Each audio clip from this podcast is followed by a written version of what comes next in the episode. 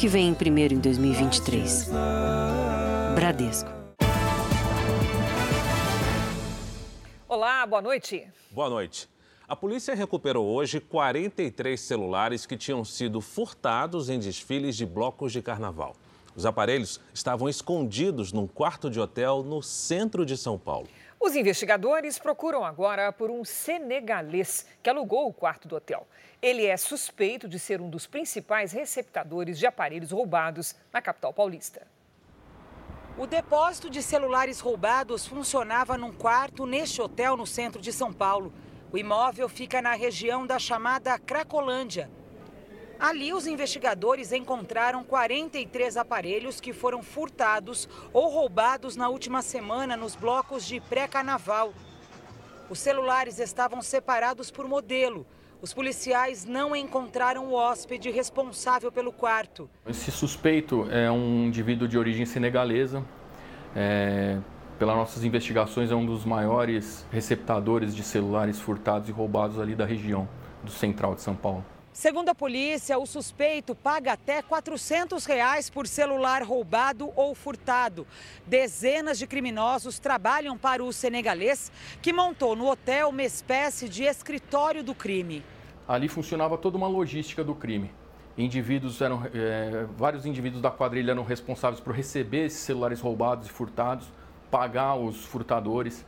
Outros indivíduos eram responsáveis por armazenar esses celulares até que adquirisse um certo volume de peças. Na maioria das vezes, as quadrilhas de estrangeiros enviam os aparelhos para países da África. Essas imagens, obtidas com exclusividade pelo Jornal da Record, mostram quando os suspeitos tentavam seguir para o Senegal com 16 celulares roubados. Eles foram presos ao tentarem embarcar no Aeroporto Internacional de Guarulhos na semana passada. Os homens estavam com os aparelhos escondidos em malas. Veja agora outras notícias do dia. Um alerta aos pais: maconha sintética ganha espaço entre os adolescentes e provoca morte de estudante. Depois de um ano da tragédia em Petrópolis, moradores reclamam de abandono e da falta de obras para evitar novas mortes. Teto de escola desaba sobre alunos em Manaus. Sob ataques do PT, presidente do Banco Central pede ao mercado boa vontade com o governo. Na Turquia, o trabalho de bombeiros brasileiros para encontrar sobreviventes dos terremotos. Na série especial, desenhos milenares revelam como viviam os primeiros brasileiros no sertão do Piauí.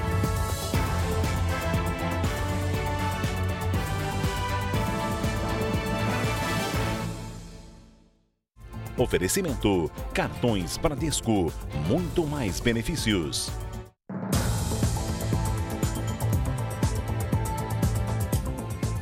Um adolescente morreu depois de levar uma pancada na cabeça durante uma competição de Muay Thai, uma luta tailandesa na zona leste de São Paulo. No momento do acidente, o jovem usava equipamentos de proteção. Carlos Eduardo Oliveira, conhecido como Cadu, morreu depois de participar de uma luta de Muay Thai nesta academia de artes marciais na zona leste de São Paulo. Ele tinha 16 anos e o oponente 17. Testemunhas disseram à polícia que o jovem foi golpeado na cabeça durante a luta e passou mal. Ele foi levado por parentes a uma unidade de pronto atendimento aqui da região, mas não resistiu. Em depoimento, o professor disse que acompanhou a luta e que os dois lutadores usavam equipamentos de proteção.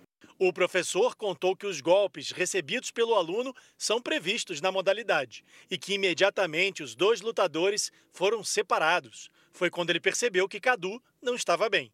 A mãe do rapaz foi ao IML com o professor para liberar o corpo. Eles ficaram em silêncio. A Federação Paulista de Muay Thai disse que não foi informada sobre o evento a polícia vai investigar se os jovens seguiam as regras do esporte. Hoje, na academia onde aconteceu a luta, não havia ninguém. Olha, em nota, o responsável pelo local onde aconteceu o evento informou que apenas cedeu espaço para um encontro de alunos e negou que Carlos Eduardo tenha levado um golpe na cabeça. Afirmou que ele sofreu um mal-estar.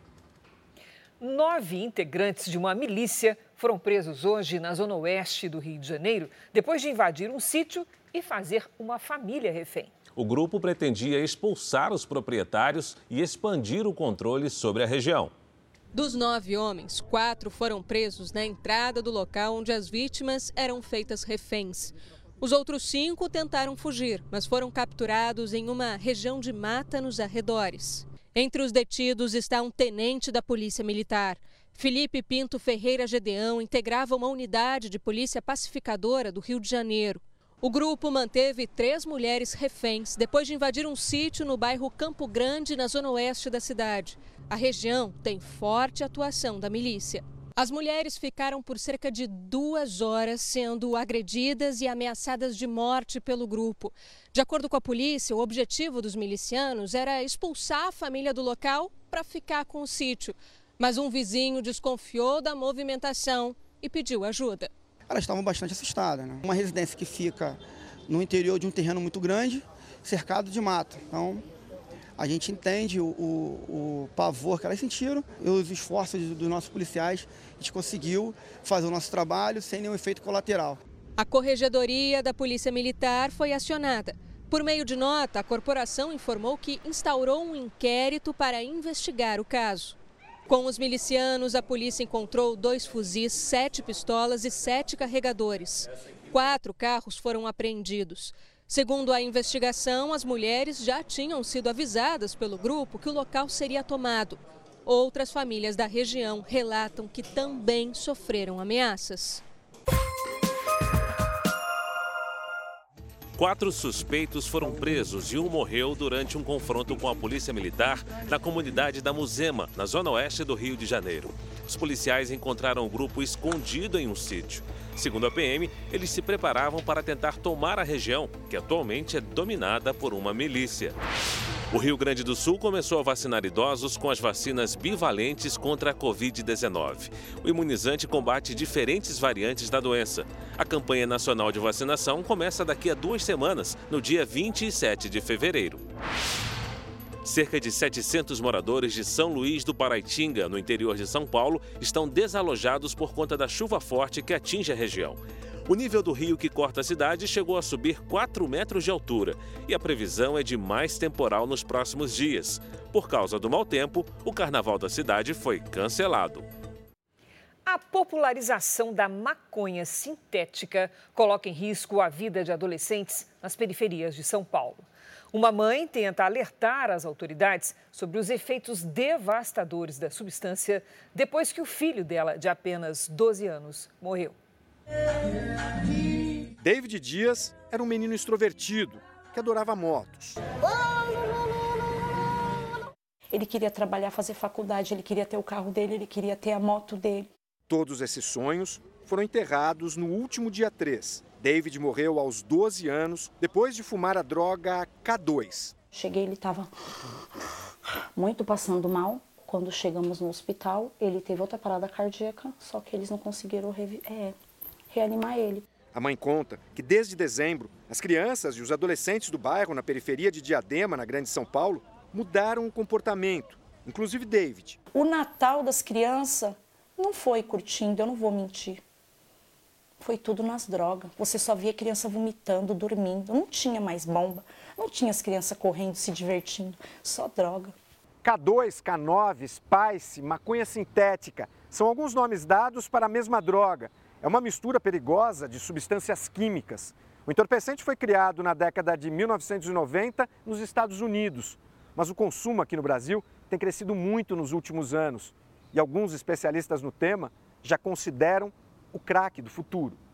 O K2 é uma droga barata, custa cerca de R$ reais a porção. Os efeitos são diferentes e a potência é muito maior que a da maconha vegetal. Tem uma absorção muito rápida da, da substância no corpo.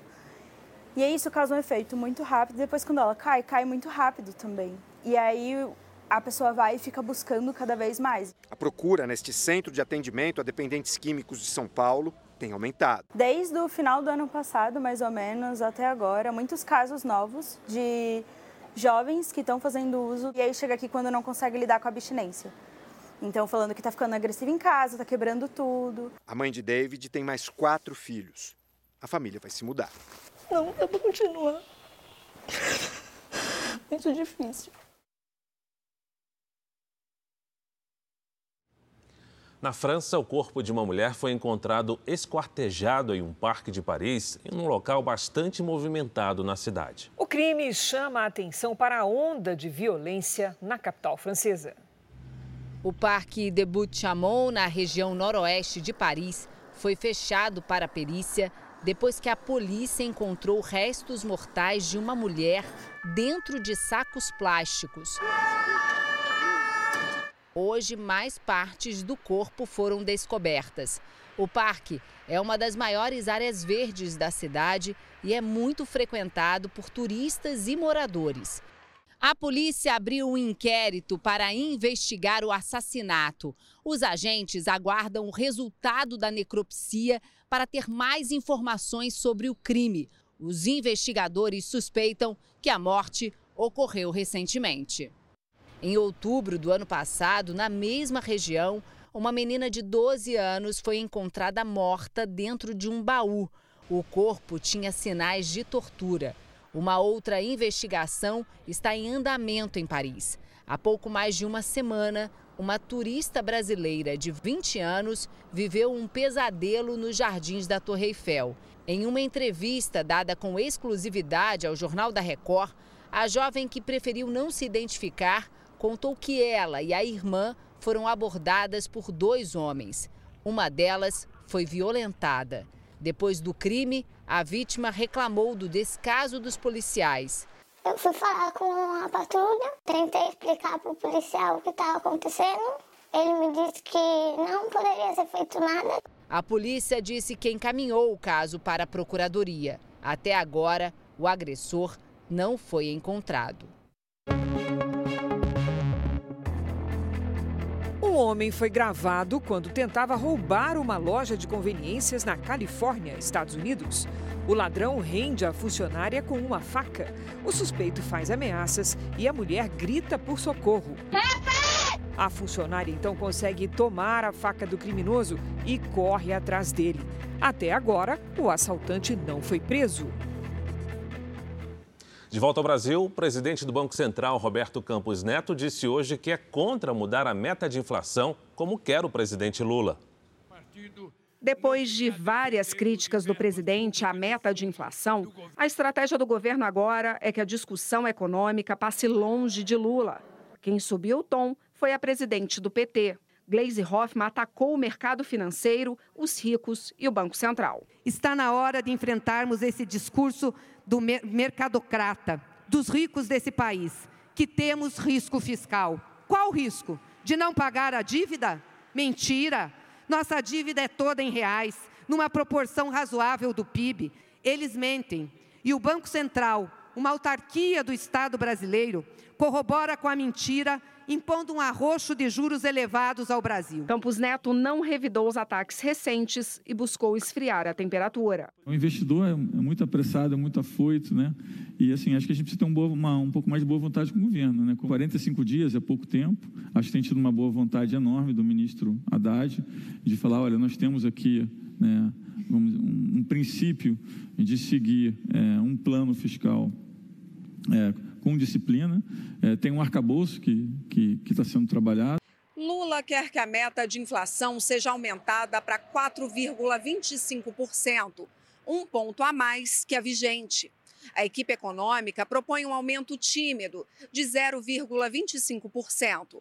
Já Roberto Campos Neto é contra a mudança e diz que ela pode ter efeito contrário. Acho que a gente já tem um sistema de metas que funciona bem. Acho que a hora é hora de não é, pensar é, em fazer experimentos, em sim em ver como que a gente faz é, para melhorar a credibilidade, porque a boa vontade está lá, tem dinheiro para entrar no país. Hoje, em reunião com o presidente, o ministro da Fazenda, Fernando Haddad, teria convencido Lula a deixar essa discussão só para abril, quando for apresentada a proposta da âncora fiscal. Nós estamos numa situação é do ponto de vista da inflação, mais confortável e do ponto de vista do juro, numa situação menos confortável. Nós vamos trabalhar nessa direção, eu tenho certeza que nós vamos chegar num bom entendimento.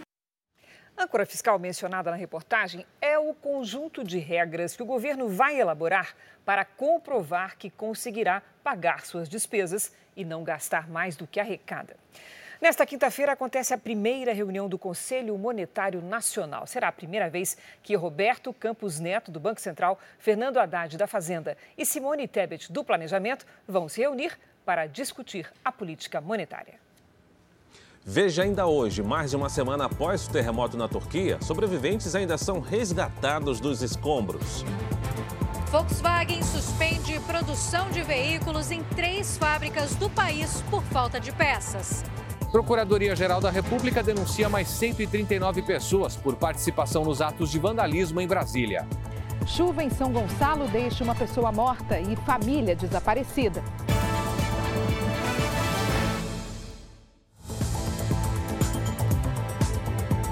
O saque aniversário do Fundo de Garantia pode ser extinto pelo novo ministro do Trabalho, Luiz Marinho. Assunto para nossa Patrícia Lages.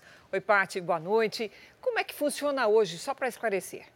Boa noite, Cris, Fara. Boa noite para você aí de casa. Atualmente, nós temos o saque rescisão e o saque aniversário. Vamos ver as diferenças entre esses dois tipos. O saque rescisão é o que sempre existiu, quando o FGTS pode ser sacado se o trabalhador, se o trabalhador for demitido sem justa causa. Além do saldo, é paga também uma multa de 40% sobre o valor. Já no saque aniversário, o trabalhador tem direito a retirar uma porcentagem do saldo uma vez por ano no mês do seu aniversário. O percentual de saque segue uma tabela que vai desde a retirada de 50% do saldo para quem tem até 500 reais na conta, essa percentagem vai diminuindo até chegar em 5% para quem tem mais de 20 mil reais de fundo de garantia. Agora, o que o trabalhador deve considerar é que, ao optar pelo saque aniversário em caso de demissão, ele não poderá sacar todo o FGTS. Nesse caso, o demitido terá direito apenas à multa de 40% sobre o saldo.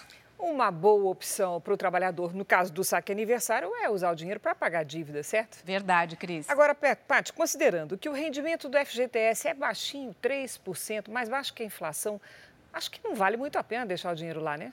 Exatamente, Cris. Está perdendo para a inflação faz tempo, né? A gente vai ver aqui uma simulação de rendimento a título de comparação. O trabalhador que deixou mil reais de saldo no FGTS em 2022 recebeu os 3% de rendimento mais a taxa referencial, o que representa um ganho inferior a 45 reais. Mas se os mesmos mil reais fossem investidos a 1% ao mês, em um ano, o rendimento seria superior a 126 reais, ou seja, bem maior do que seria o rendimento no fundo de garantia e ainda acima da inflação.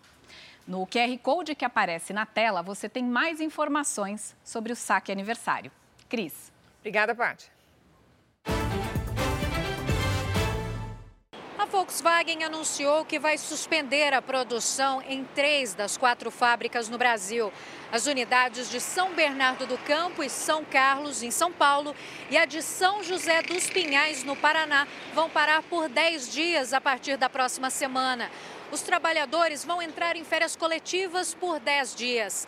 A interrupção ocorre por falta de peças. A suspensão é reflexo da crise dos semicondutores que se agravou durante a pandemia. Semicondutores são usados em chips nos componentes eletrônicos dos veículos. Segundo dados da Anfávia, cerca de 620 mil carros deixaram de ser fabricados no Brasil desde 2020.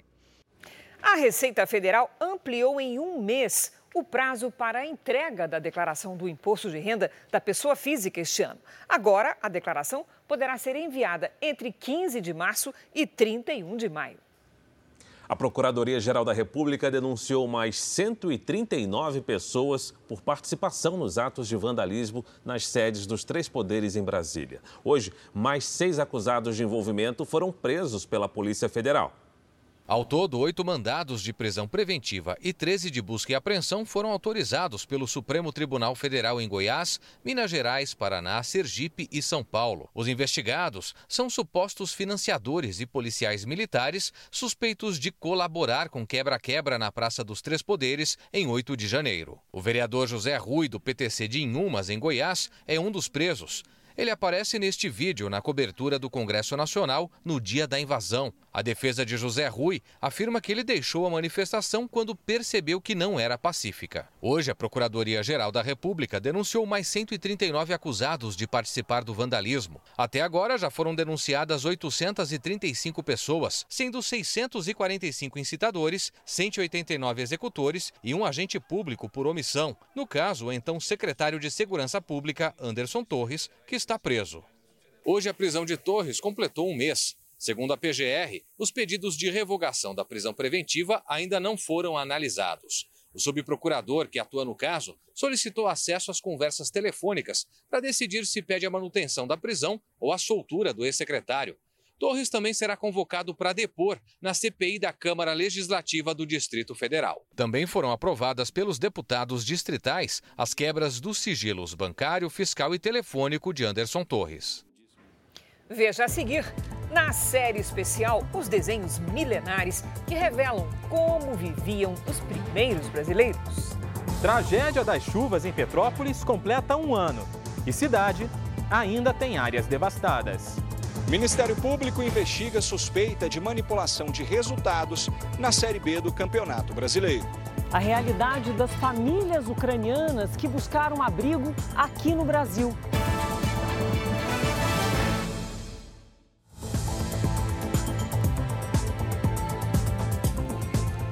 Mais de uma semana depois do terremoto atingir a Turquia e a Síria, sobreviventes ainda são resgatados dos escombros. O jornalista Roberto Cabrini mostra o trabalho de bombeiros brasileiros nas buscas por vítimas. A vida resiste. Em Caramanmarás, dois irmãos são resgatados depois de 198 horas soterrados. Os bombeiros documentam o delicado trabalho com uma câmera passada de mão em mão até o local onde os jovens estão. Uma cena emocionante. Apesar da fome e do extremo cansaço, eles sorriem, gratos por estarem vivos. Mohamed Inês Neninar, de 17 anos, e Baqui e Neninar, de 21, foram encaminhados para o hospital. Na mesma região da Turquia, socorristas retiram dos destroços um homem de 67 anos. Bak yanındayız korkma tamam Biz Kocaeli itfaiyesinden geldik seni kurtarmaya tamam mı? O olhar de um bombeiro brasileiro diante da tragédia. É, há 48 horas atrás, nós somos... Léo Fará atravessa fronteiras para uma missão humanitária. Ele auxilia nas buscas por vítimas do terremoto. As buscas elas eram aéreas. O capitão da reserva do Corpo de Bombeiros atuou na equipe de buscas na tragédia de Brumadinho. Pessoas ainda aguardam por notícias. Essa área que a gente está fazendo as buscas aqui, ó, é um conjunto muito grande, muitos prédios mesmo. E todos eles, eles têm aquela área ali embaixo, tá vendo? Está para vocês verem aqui, ó. É onde eles constroem a garagem. Então essas garagens elas estão intactas. Então se tiver alguém ali, dessa pessoa tá com vida é muito grande. A equipe concentra esforços.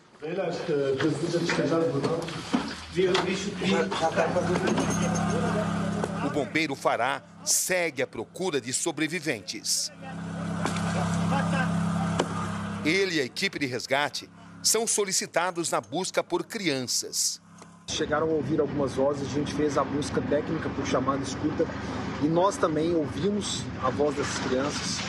Trouxemos mais pessoas, começamos a fazer a busca por elas. A princípio eram quatro crianças que ainda estavam vivas. Os homens emitem sons, fazem barulhos nos escombros, na esperança de ouvir alguma resposta.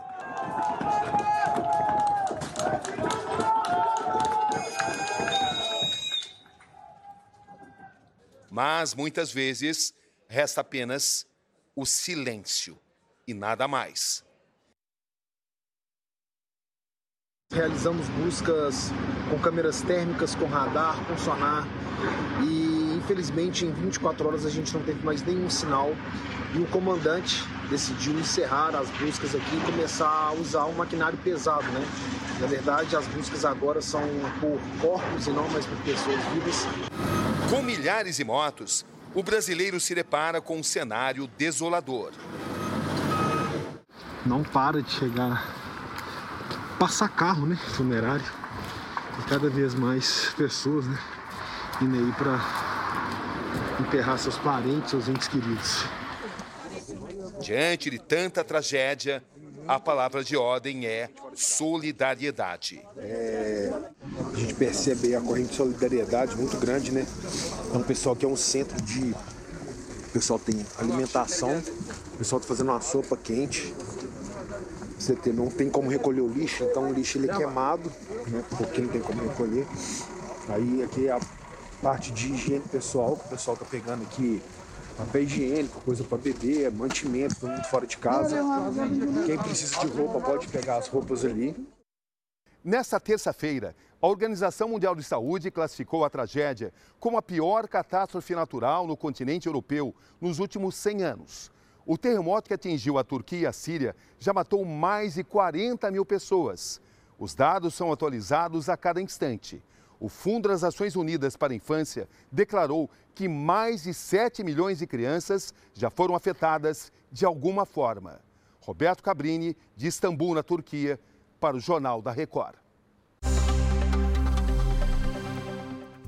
Três pessoas morreram e pelo menos cinco ficaram feridas num ataque a tiros a uma universidade de Michigan, nos Estados Unidos. A polícia informou que durante a ação o atirador foi baleado e não resistiu. O governo americano recuperou parte do balão que foi derrubado no último final de semana.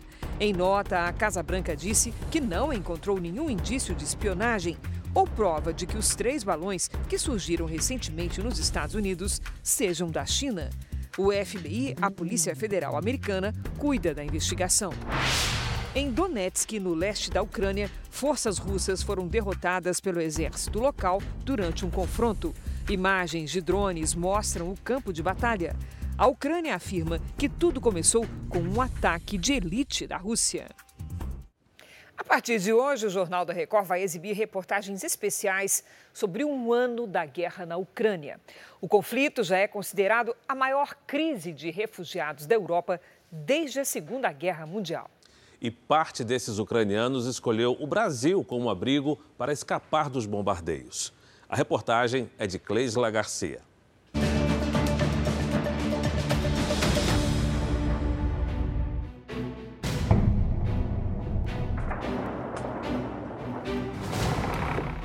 A maioria quer voltar, não para a guerra, mas para quem ficou. Ficou pai, ficou irmão, ficou filho, se tiver mais de 18 anos, ficou marido. O que parecia uma ameaça se tornou uma guerra que se arrasta desde fevereiro do ano passado. Desde o início da invasão russa, cerca de 8 milhões de ucranianos migram de um canto para outro dentro do próprio país, em busca de regiões mais seguras. Nós estamos em Kiev, Vinícius, Lviv, tentando dar apoio às pessoas que estão nesse movimento de saída ou que se deslocam dentro do país. Além dos deslocamentos internos, outros 6 milhões já deixaram a Ucrânia. A maioria, mulheres e crianças, tenta escapar para países que fazem fronteira, como Polônia, Eslováquia, Hungria e Romênia. Essa representante da ONU explica que, apesar da distância, o Brasil se tornou uma opção para a crise humanitária. País se destaca pela emissão do visto humanitário, para que pessoas possam sair e buscar o reconhecimento da condição de refugiado ou uma residência temporária em outro país de uma maneira segura. Segundo a Polícia Federal, desde o início do conflito, mais de 15 mil ucranianos vieram para cá. Essa médica brasileira, que se formou na Rússia, ajuda esses refugiados com aulas de português e tradução. Elas chegaram assustadas, mas elas viram que a gente, né, a gente preparou plaquinha, bem-vindos, é, ganharam lanchinhos, a gente recebeu eles, vem explicando tudo. Então eles foram, né, vendo que tem gente que é boa de verdade. A enfermeira Irina deixou o marido em Kharkiv, a 30 quilômetros da fronteira com a Rússia. Veio com os dois filhos pequenos. Vive agora em São José dos Campos, no interior de São Paulo. Até hoje a gente se assusta com barulhos de avião ou qualquer sirene. Meus filhos ficam apavorados, diz ela.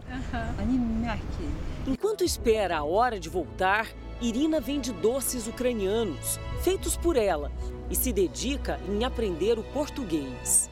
Qual a palavra você acha mais bonita em português? Primavera. Eu nasci em primavera e primavera é muito linda.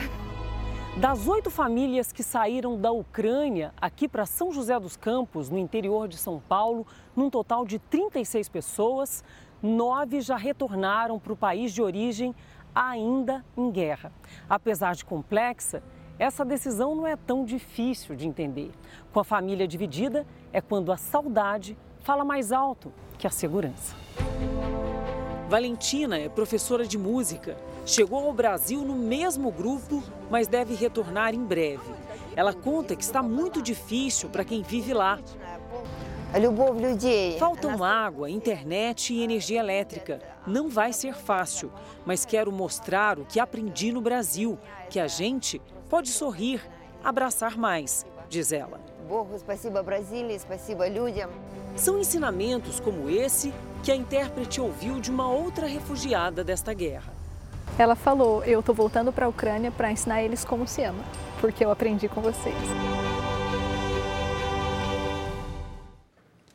Pelo menos uma pessoa morreu e três estão desaparecidas depois da forte chuva que atingiu São Gonçalo, na região metropolitana do Rio de Janeiro. O município foi o mais castigado no estado. Num trabalho minucioso, bombeiros retiravam objetos e partes da estrutura do imóvel. Neste barranco, onde agora só há lama, existiam duas casas. Os esforços são para localizar o casal Alan Santiago e Rosilene Pereira Santiago, além da filha deles, Maitê, de 4 anos. A Maiara mora em frente ao local. Eu pensei que a minha casa também fosse desmoronar, tipo assim, pensei que fosse o raio que estivesse caindo aqui, entendeu? Porque eu tava com as crianças dentro de casa. Nesta casa, Roseli de Castro, de 52 anos, foi soterrada por um deslizamento de terra. Ela chegou a ser socorrida por vizinhos, mas não resistiu. Perto dali, mais destruição. Moradores se arriscavam na beira de um barranco para tentar retirar um carro que ficou preso na garagem. O helicóptero da Record TV flagrou pessoas em situação de risco. O município, que há uma semana enfrenta fortes chuvas, decretou situação de emergência. Há vários deslizamentos de terra, como este aqui. A gente consegue ver um imóvel que ficou completamente destruído. O que sobrou da estrutura está escorado com pedaços de madeira. Todos os moradores desta rua tiveram que deixar suas casas. Várias ainda correm um risco de desabar. Imagens feitas por moradores mostram ruas e praças submersas. Até o pronto-socorro central foi afetado. Os vídeos revelam ainda o desespero de quem teve a casa invadida pela água. Minha casa! Minha casa! Hoje, o dia foi de esforço e solidariedade entre os vizinhos, numa tentativa de voltar à normalidade. Eu salvei minhas coisas, eu tô viva. A gente tem que ajudar as pessoas mesmo, porque é um momento de solidariedade, o bairro todo está destruído. Fortes chuvas atingiram Petrópolis, na região serrana do Rio, hoje, fazendo com que o sistema de sirenes disparasse agora há pouco. Alagamentos também foram registrados. Um ano depois de um dos maiores desastres naturais do país, a cidade ainda tenta se reestruturar. As chuvas do ano passado deixaram 235 mortos e centenas de desalojados. Quem ficou sem casa afirma que pouco foi feito para evitar que a tragédia se repita.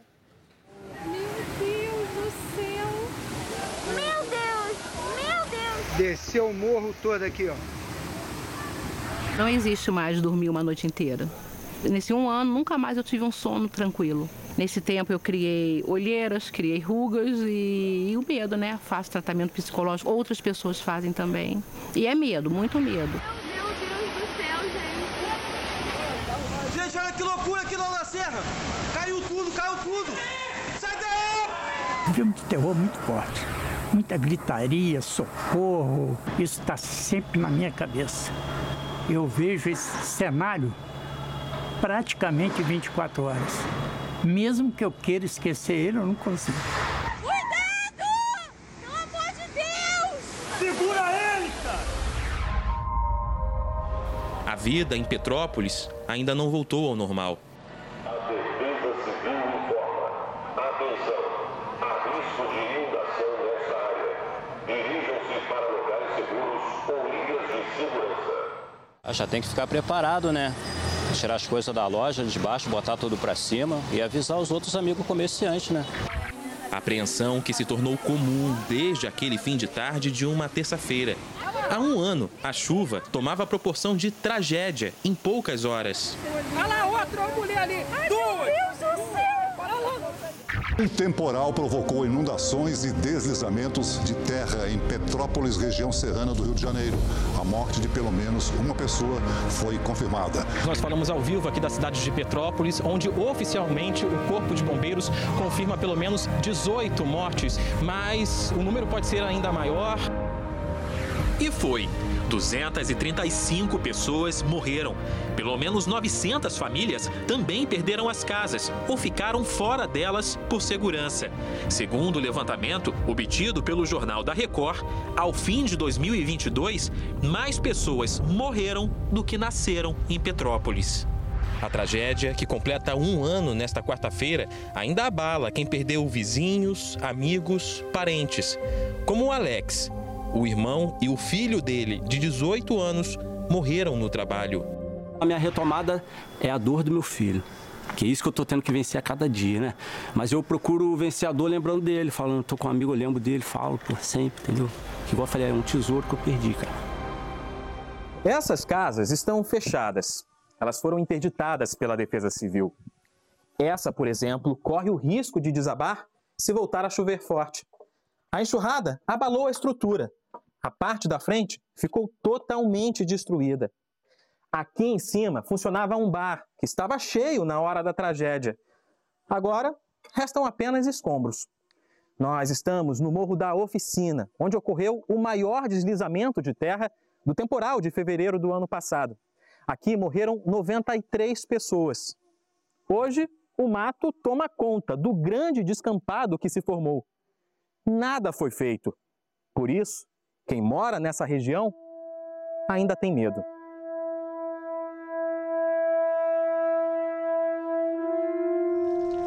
A água continua abrindo o caminho e deixando o solo ainda mais instável. Nas principais vias de Petrópolis, o asfalto foi recuperado. Os rios ganharam barreiras de contenção. O oposto dos locais onde pedras rolaram, levando casas e vidas ladeira abaixo. Em outros pontos, como a Vila Felipe, também não houve investimento. Na Chácara Flora, o mesmo cenário. Os sinais da destruição são como cicatrizes, ainda abertas na paisagem da cidade. A gente não vê o que foi feito, porque não foi feito. Não foi feito, sabe? Eu sei se a gente fica pensando, cadê o dinheiro que veio? Cadê as ajudas, as coisas que vieram? Das 140 ações anunciadas pela Prefeitura, 49 ainda estão em processo de licitação.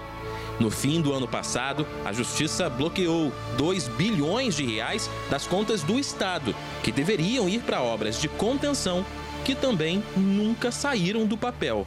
Petrópolis é uma cidade que tem risco. Isso é fato. Tem baixo risco, médio risco, alto risco e altíssimo risco. Mas o mais importante é a gente ter uma cidade consciente do seu papel. E não só investir em situações né, que promovam cada vez mais a resposta, mas, sobretudo, investir na prevenção, que é fundamental. Trabalhar projetos de macrodrenagem, que é fundamental para isso, em toda a cidade, ter uma defesa civil resiliente, forte. Quase 3.500 moradores dependem hoje de aluguel social. Até o próximo verão, Petrópolis espera ter um novo mapeamento de áreas de risco e desapropriar quase 200 imóveis. A cidade, que até hoje chora as perdas, luta para recomeçar. É isso que eu pretendo. Ser forte, entendeu?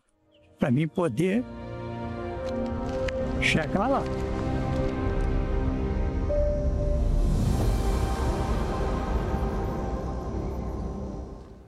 O governo do Rio informou que não existem obras sob responsabilidade do Estado paradas em Petrópolis e que já investiu 255 milhões de reais na recuperação da cidade.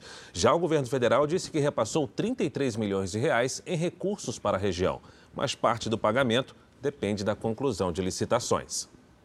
Além dos transtornos causados pelos temporais, o tempo seco também preocupa. O número de queimadas aumenta diariamente no Rio Grande do Sul. Vamos conversar com a Lidiane Sayuri. Oi, Lid, boa noite. Vem chuva para aliviar o pessoal por lá? Vem sim, Cris. Boa noite para você. Oi, Fara, boa noite. Boa noite a todos aí de casa. Em apenas 45 dias, o Rio Grande do Sul já contabiliza 130 focos de incêndio. Brigadistas se revezam na tentativa de controlar o avanço das chamas.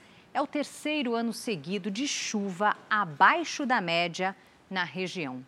Neste verão, as chuvas estão concentradas principalmente no sudeste e no centro-oeste todas as áreas em azul aqui no mapa já registraram mais chuva que o normal para a estação inteira. Neste momento, as nuvens se espalham entre o Rio Grande do Sul, o interior de Minas Gerais e o norte do Brasil. No sul, uma frente fria e uma circulação de ventos na Argentina e no oceano formam temporais a qualquer hora. Nesta quarta-feira, risco de chuva forte também no extremo norte do país. Entre o Rio Grande do Sul e o Rio de Janeiro, alerta de granizo e ventanias. No Sudeste, no Centro-Oeste, no Norte e no Nordeste, possibilidade de transtornos. Nas áreas claras, dia de sol.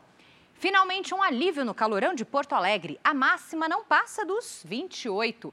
O Rio será a capital mais quente, com 37. Em Cuiabá, 35 e até 32 em Rio Branco.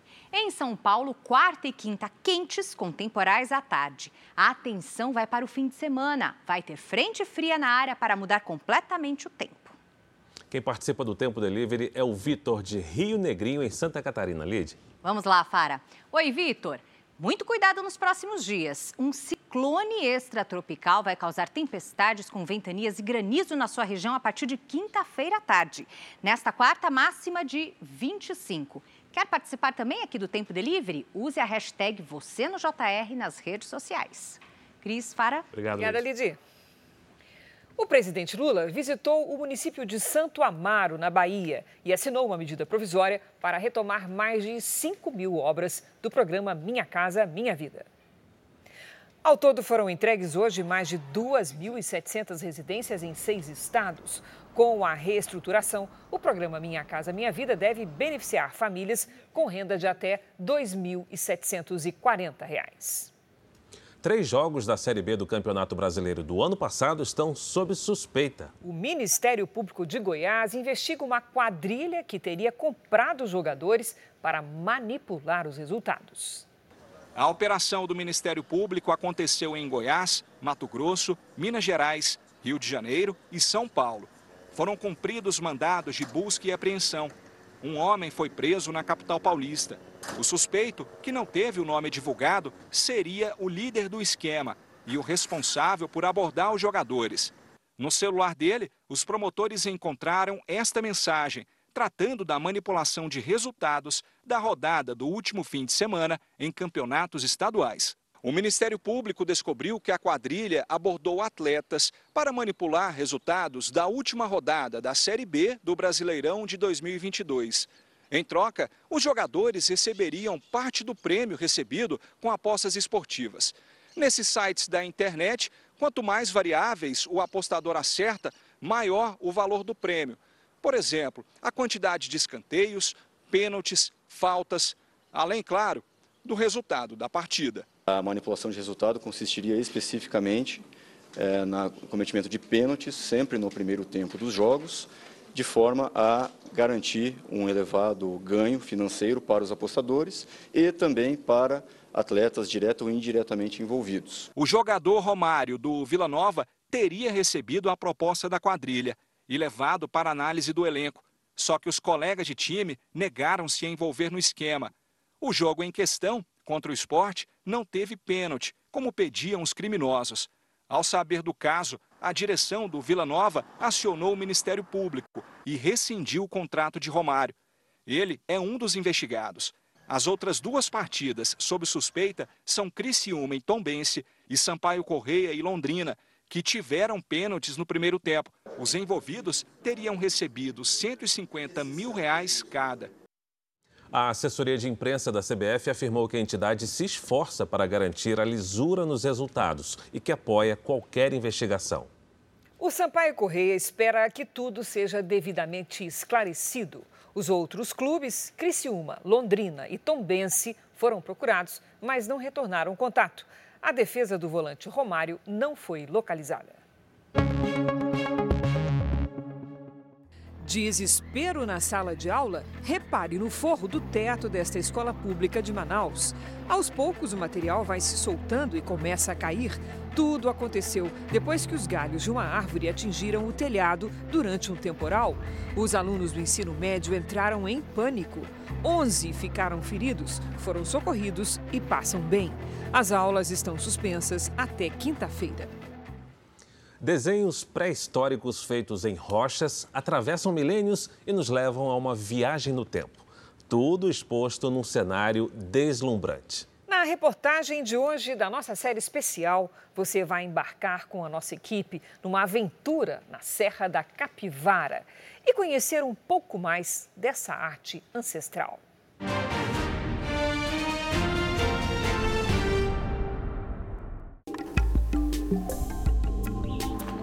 44 anos depois da fundação, os pesquisadores ainda não sabem o número exato de pinturas pré-históricas no Parque Nacional da Serra da Capivara. O que se sabe ou se imagina é que as histórias em quadrinhos ancestrais mostram até com uma certa clareza o dia a dia das comunidades que viveram nesta região há milhares de anos. São representações de animais em movimento, emas, felinos, veados e capivaras que hoje já não existem no local. E quem passa por aqui tem a sua própria interpretação sobre alguns desenhos. Nós estamos no Boqueirão da Pedra Furada, o local que concentra o maior número de pinturas pré-históricas de todo o parque. São aproximadamente 1.200. É aqui que estão duas das mais famosas pinturas pré-históricas do parque. Uma delas, chamada de O Beijo, mostra duas figuras humanas que parecem se tocar com a cabeça. Bem ao lado, a pintura que foi escolhida por votação entre os funcionários para ser o símbolo do Parque da Serra da Capivara. É um veado em movimento. Só olhando mais de perto e com mais atenção, a gente percebe que ele foi desenhado com apenas dois riscos. Um deles compõe uma das patas dianteiras, cabeça, tronco, rabo e uma das patas traseiras. O outro faz as outras patas e o abdômen. Ainda não há uma conclusão sobre o que significa o preenchimento da barriga do animal. Poderia ser uma fêmea prenhe? Difícil dizer. Como se tu estivesse ali né, nas cavernas, pensando que talvez um dia de chuva eles estivessem ali pintando para até a chuva passar. É, é, é encanta, né? E se durante o dia o boqueirão da Pedra Furada é encantador, à noite é espetacular. A cor amarela que ilumina o cenário não é aleatória. Remete bem à questão do fogo, né? Provavelmente esses grupos que se instalaram aqui ou acamparam durante muito tempo poderiam fazer fogueiras, rituais e aí aproveitavam e faziam os desenhos também. É uma viagem no tempo, caminhando bem junto ao paredão de pedra, como os antigos certamente fizeram, aproveitando o calor das fogueiras para eternizar nas rochas do parque a sua história. Como nós escrevemos livros, esses eram os livros deles, né? Escritos na parede rochosa. Já era uma, uma sociedade capaz de registrar seus pensamentos nas pinturas e com tintas que eles faziam e que duram até hoje, que estão aí, né?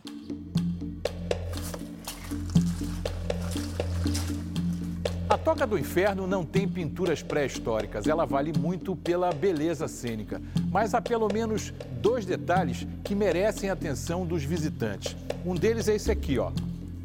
Óxido de ferro, que os pesquisadores acreditam seja a base da tinta usada pelos antigos para fazer os desenhos nas rochas, principalmente os desenhos na cor vermelha.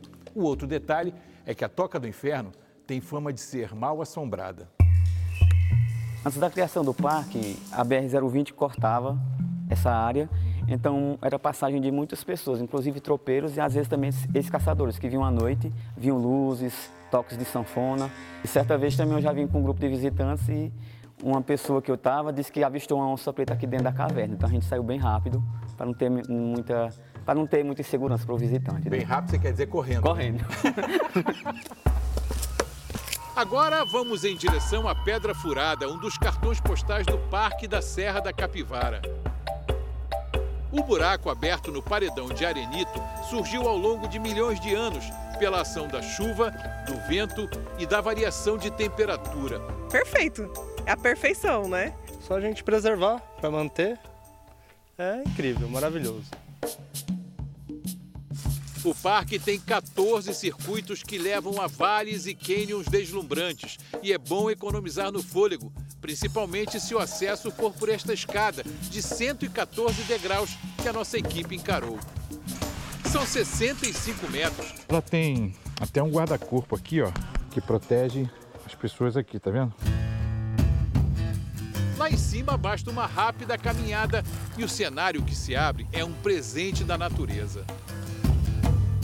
Este é um dos vários cânions do Parque da Serra da Capivara. Paredões de rocha maciça que chegam até 150 metros de altura e que um dia, provavelmente há milhões de anos, estiveram no fundo de um mar que existia aqui nessa região. Eles são tão bonitos e tão imponentes que é difícil parar de olhar. Mas o dia avança e ainda temos lugares para ir. Agora, o desafio é menos íngreme, mas mais acidentado. Nesses 14 circuitos do Parque Nacional da Capivara, há trilhas fáceis, médias e difíceis. E vai caber ao visitante, na hora que estiver prestes a percorrer uma delas, decidir se vai encarar ou não. Essa aqui, por exemplo, vocês viram que a gente subiu ali um morrinho, morrinho de pedra, e está aqui andando por esse estirão aqui. Essa é uma trilha considerada média, segundo me disse o guia. Mas não precisa ser nenhum atleta para percorrer, tem que ter cuidado só para não tropeçar. Mas essa talvez seja uma, das, uma coisa média para fácil.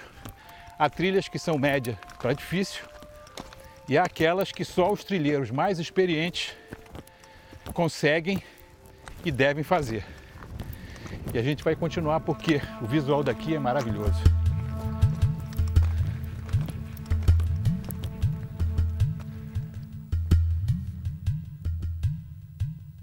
Estamos na ponta da serra, a 500 metros de altitude em relação ao nível do mar. Daqui de cima a gente consegue contemplar o circuito mais importante do Parque Nacional da Serra da Capivara, o Baixão da Pedra Furada.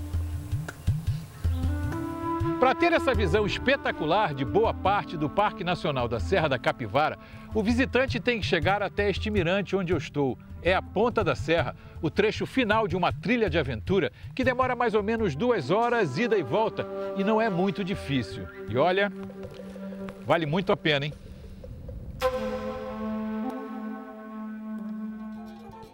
Amanhã, a fauna da Serra da Capivara. Felinos, mocós e os espertos macacos prego, que usam ferramentas para cavar o solo em busca de raízes.